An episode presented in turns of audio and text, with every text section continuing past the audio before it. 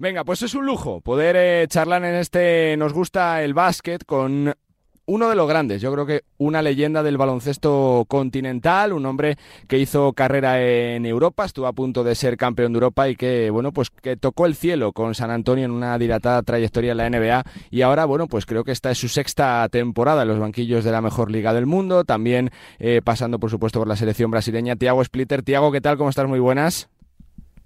Hola, muy buenas. Un placer, un placer estar aquí con vosotros y gracias por la invitación. Después de tantos años, un, uno, uno, uno, uno ya se acostumbra a tanto viaje a, a, que no sabes prácticamente por qué ciudad estás o no, Tiago. es verdad, yo creo que esa es mi vida. Yo creo que si no tuviera, echaría de menos. Entonces, bueno, eh, eso es lo que estoy acostumbrado desde muy desde hace mucho tiempo, así que bueno, eh, parte, parte de nuestra vida ahora. Eh, te quiero preguntar un poquito por tu primera valoración ¿no? del In-Season Tournament, eh, que habéis jugado todos los equipos. ¿Qué te ha parecido esta nueva prueba, esta nueva copa? No sé si, si, si, si tú crees que llega para quedarse, Tiago. Yo creo que sí, es algo que mucha gente no preguntaba, ¿será que va a funcionar o no? Y, yo siempre que me preguntaba mencionaba la Copa del Rey, la verdad. Claro. Eh, porque es un torneo o una copa que me encanta, que obviamente jugué y, tengo mucho cariño, muchos grandes recuerdos. Eh, no sé si el, el In-Season Tournament va a tener esa, ese, esa cosa de la copa, ¿no? Las aficiones, viajando a la ciudad, lo que es muy bonito, es increíble poder ver las, las aficiones en un pabellón y, bueno, cantando a la vez y, bueno, es la verdad que es una experiencia que, que bueno, espero que, que, se pueda hacer en la NBA, hacer lo mismo, pero bueno, ya veremos. Pero desde luego me encanta eh, el In-Season Tournament, creo que hmm. ha sido un, un acierto y espero que, que se quede. Tiago, después de cinco años en Brooklyn, llegas a Houston para formar parte del cuerpo técnico de Udoca. Eh, ¿Cuáles son tus primeras sensaciones allí en Houston, Tiago? ¿Qué tal por allí?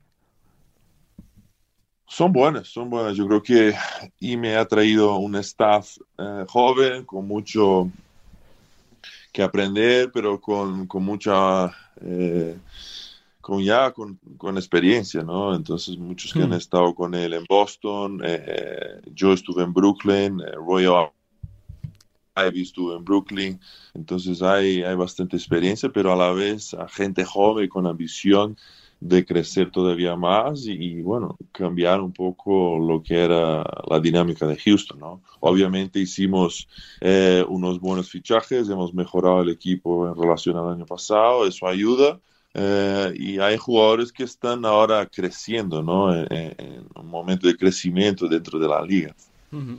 Por dos nombres quería preguntarte, Tiago. El primero, Dylan Brooks, eh, ya se le ha puesto esa etiqueta, ¿no? De, de, villano, de chico malo de la película, que lo lleva bien. ¿Cómo es Dylan Brooks en las distancias cortas? ¿Cómo es como jugador? ¿Cuántos aporta para el equipo, Tiago? Bueno, Dylan es un jugador que nos trae esa intensidad defensiva, ¿no? Yo creo que es, está muy focado, sabe muy bien quién va a defender, conoce muy bien los jugadores de la liga, tiene una intensidad increíble y que, bueno, al final los demás como que le tienen que seguir y tienen que jugar duro y, bueno, contagia a los, a los demás, ¿no? Y me falta preguntarte por, por, por Sengun, Tiago, tú que has sido pívot de los buenos, este va a ser muy bueno también, ¿eh? Ya tiene presente, tiene futuro, es de los nombres que más está sorprendiendo esta temporada por su salto de calidad, ¿no? Sí, Shengun está, la verdad que su tercer año en la NBA eh, está demostrando el talento que tiene. Eh, la verdad que es una, un placer poder trabajar con él todos los días y ver lo talentoso que es, lo rápido que aprende. Eh, yo creo que que bueno, que tendrá un gran futuro delante suyo, ¿no? Te quiero preguntar como aficionado, como seguidor de la liga y como parte, Tiago, ¿cuánto ha cambiado la liga desde que tú llegaste a jugar por primera vez eh, para ahora? ¿Se juega de forma muy diferente? ¿Las cosas han cambiado? ¿Se ha mejorado mucho? ¿Cómo está la temporada? ¿Cómo están las cosas por allí? sí que sí que ha habido muchos cambios, ¿no? Eh, yo creo que cuando llegué yo, la liga ya era más rápida, por ejemplo, que, que, veis que se hace en Europa. Obviamente sentí esa diferencia. No, todos eran más rápidos, todos eran más grandes, más fuertes. Entonces es algo que, ostras, te tienes que acostumbrar, ¿no? Y, y bueno, si os acordáis, en la última, quizás, quizás el último equipo campeón con dos pivots éramos nosotros. Sí, sí, sí, sí. Con Duncan y yo.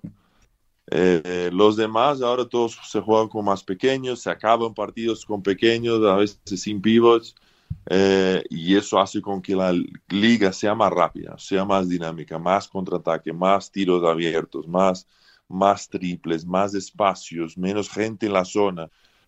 Eh,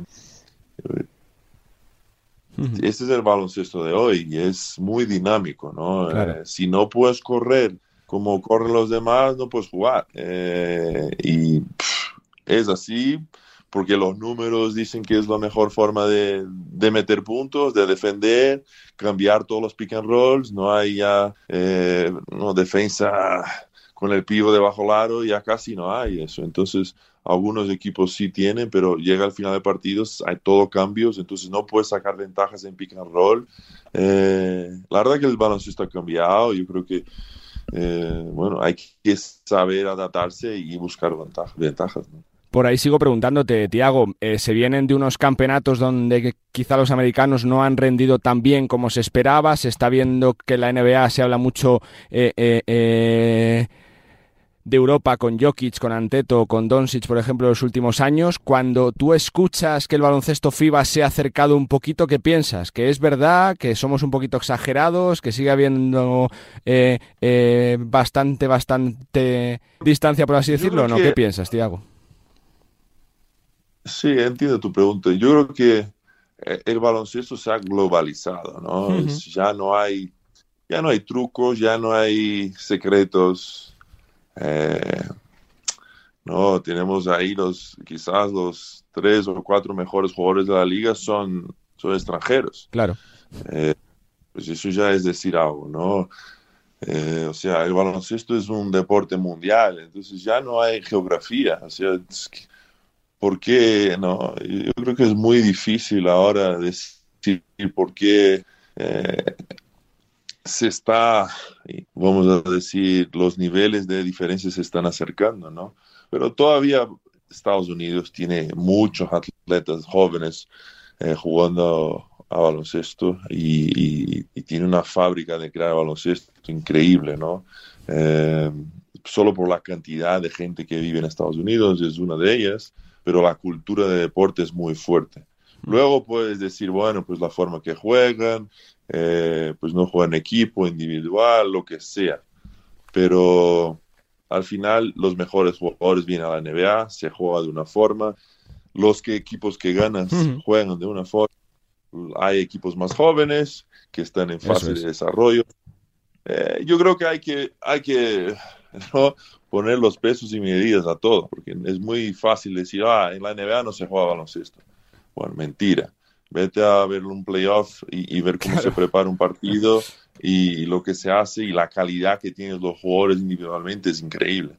Entonces, bueno, es... No sé si te contesté tu respuesta. Sí, sí, sí, sí, por supuesto, sí, sí, sí. Pero, pero el, imagínate que no hay fronteras, el baloncesto es, está globalizado hoy en día la realidad. Eh, Tiago, eh, lo de ya me sorprende tanto físicamente en persona cuando se le ve o no impacta tanto su figura o no se exagera con lo que decimos de que va a ser la referencia en los próximos 10-15 años de la liga, Tiago, o no? No, no, no, no, es, no se exagera. Es la verdad que es un chico, como decís en España, no es más largo que un día sin pan. pero, pero eh, todavía tiene que aprender y saber cómo usar su cuerpo, ¿no? Todavía no estamos viendo 30, 40 puntos todas las noches, pero a eso sé que se espera de él, ¿no? Y porque tiene la calidad, tiene el cuerpo, eh, está en un equipo donde lo van a trabajar y buscar lo mejor de sí. Por lo que me dicen, tiene una mentalidad muy buena, quiere mejorar, es el primero en llegar, es el último a salir. O sea que ahí ya te dan indicios que este jugador va a ser la referencia de la liga, ¿no? O una de las referencias. Y posiblemente tenga el mejor profesor, ¿no? Que es Popovich, que le conoce realmente bien, Tiago. Sí, la verdad que sí. Eh, Pop seguramente va a traer la mentalidad que necesita, una mentalidad de mejorar, de, jugar a ganar, aunque ahora mismo están sufriendo, pero yo creo que son, son procesos que pasan, todos esos jugadores jóvenes, ¿no? Y para nadie llega a la NBA aquí y va a meter 30 en la primera temporada, entonces es raro. Entonces es normal, va a pasar por esa adaptación, ¿no? Sin querer ponerte en compromiso, Tiago, ¿cómo se gestiona tanto talento como el que tuvisteis en Brooklyn? ¿Cómo se hace para gestionar tantos egos diferentes, ¿no? Con Simmons, con Irving, con Durant. ¿Es la parte más complicada del cuerpo técnico de los entrenadores eh, tratar de encontrar esa, esa química dentro del grupo, Tiago? Sí, desde luego no es fácil, ¿no? Eh, tienes que intentar buscar una solución eh, en la cancha, fuera de la cancha, los egos eh, y todo lo que viene con, con, esos tipos de estrellas, ¿no? Y yo creo que estuvimos muy cerca. Eh, las lesiones, obviamente un pie en la línea de Durán, un poco de mala suerte ahí, pero, pero bueno, el talento estaba ahí, al final... Kyrie se lesionó un año, James se lesionó otro año, entonces bueno, no pudimos eh, hacerlo. Pero la verdad que para mí personalmente lo veo estos años con mucho cariño, aprendí mucho, eh, no solo de esas estrellas, pero también cómo eh, controlar todo eso, ¿no? Steve Nash estuvo en un, en un momento muy difícil, cómo controlar todas las estrellas y aprendí mucho. de estar ahí al lado de, de esos entrenadores, ¿no? Te hago una, una en, lo personal. Tiago, después de seis años ya en la liga como asistente, creciendo un poquito más, después de también eh, tomar partido de la selección eh, joven de Brasil, eh, ¿cómo ves tu trayectoria de entrenador? ¿Te gustaría seguir allí bastantes años como asistente, tratar de, dar el salto como primero, si sale algo por Europa cogerlo, ¿cómo te lo planteas la carrera los próximos años, Tiago, lo personal? Es difícil, ¿no? Dibujar lo que quiero, lo que va a pasar. Ahora mismo eh, estoy muy a gusto en Houston, eh, hmm. mejorando, teniendo más responsabilidades, haciendo scouts. Eh, entonces, estoy contento con mi papel dentro de los Houston Rockets. Pero sí, claro que mi ambición es, mi objetivo es ser primer entrenador. Eh, ya sea en la NBA si tengo la oportunidad y si no en Europa. ¿no? Yo creo que es algo que, que, tengo en mi cabeza y bueno, ya veremos qué es lo que va a venir primero, ¿no? Pero no cierro ninguna puerta, desde luego. Me quedan tres preguntas, dos sobre nombres propios. Sobre Escola, Tiago, ¿cuánto te ha impactado, cuánto te ha influido su figura? ¿no? Hace poquito se le ha retirado su camiseta con ese con su mítico número 4 de, del Tau. Eh, supongo que muchos recuerdos ¿no? también durante su ceremonia con él, Tiago. Muchísimo. Luis es un tipo que, que me ha enseñado, uno de los que me ha enseñado a ser jugador profesional Llegué ahí al Vasconia, al Tao, con 17, hmm. 18 años, cuando no venía de jugar la prestado. Y, Luis me enseñó a ser un profesional, cómo comer, eh, cómo actuar dentro de la cancha, fuera de la cancha. Los entrenamientos eran durísimos y, y, seguir. Y si el tipo seguía porque yo no podía seguir.